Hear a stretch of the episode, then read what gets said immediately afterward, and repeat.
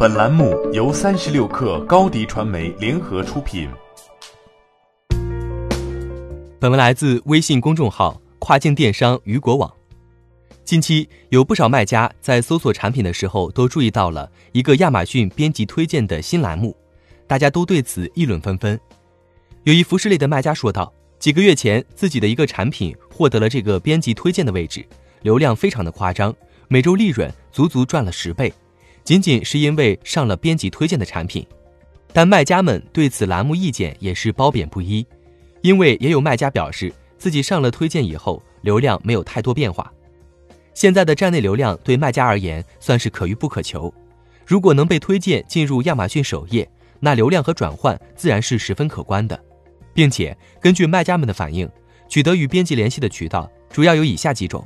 询问亚马逊招商经理，通过亚马逊官网进入红人编辑的个人主页获取联系方式，通过领英社交平台搜索红人编辑所在公司获取联系。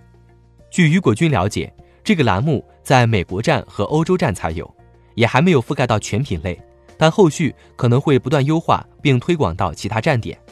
卖家们可以尝试去联系红人编辑推荐自己的产品，产品表现力越好。自然就越有可能被抓取进入亚马逊首页。栏目引发老外吐槽，编辑是雇佣低价海外劳动力。但在今年，有外国人买家在网上发帖吐槽亚马逊编辑推荐栏目。该买家是无线电钻产品的专业使用人士，在搜索产品的时候，发现红人编辑撰写的产品推荐介绍，不但出现很多产品规格上的错误，语法也十分不通顺。他说道。这个栏目的红人编辑是亚马逊公司雇佣价格最低的海外劳动力吗？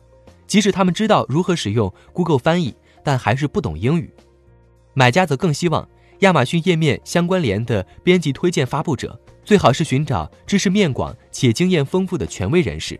如果编辑自己连产品都不了解，就很难让一些买家信服。亚马逊开始引入站外红人，淘气购物或将成趋势。关于这种模式，卖家 C 说道。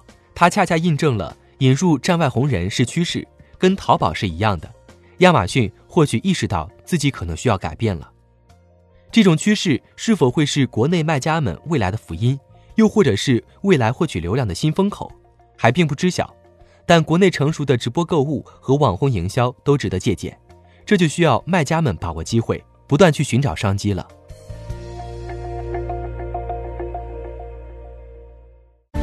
欢迎添加小小客微信，xs 三六 kr，加入克星学院，每周一封独家商业内参，终身学习社群，和大咖聊风口、谈创业，和上万客友交流学习。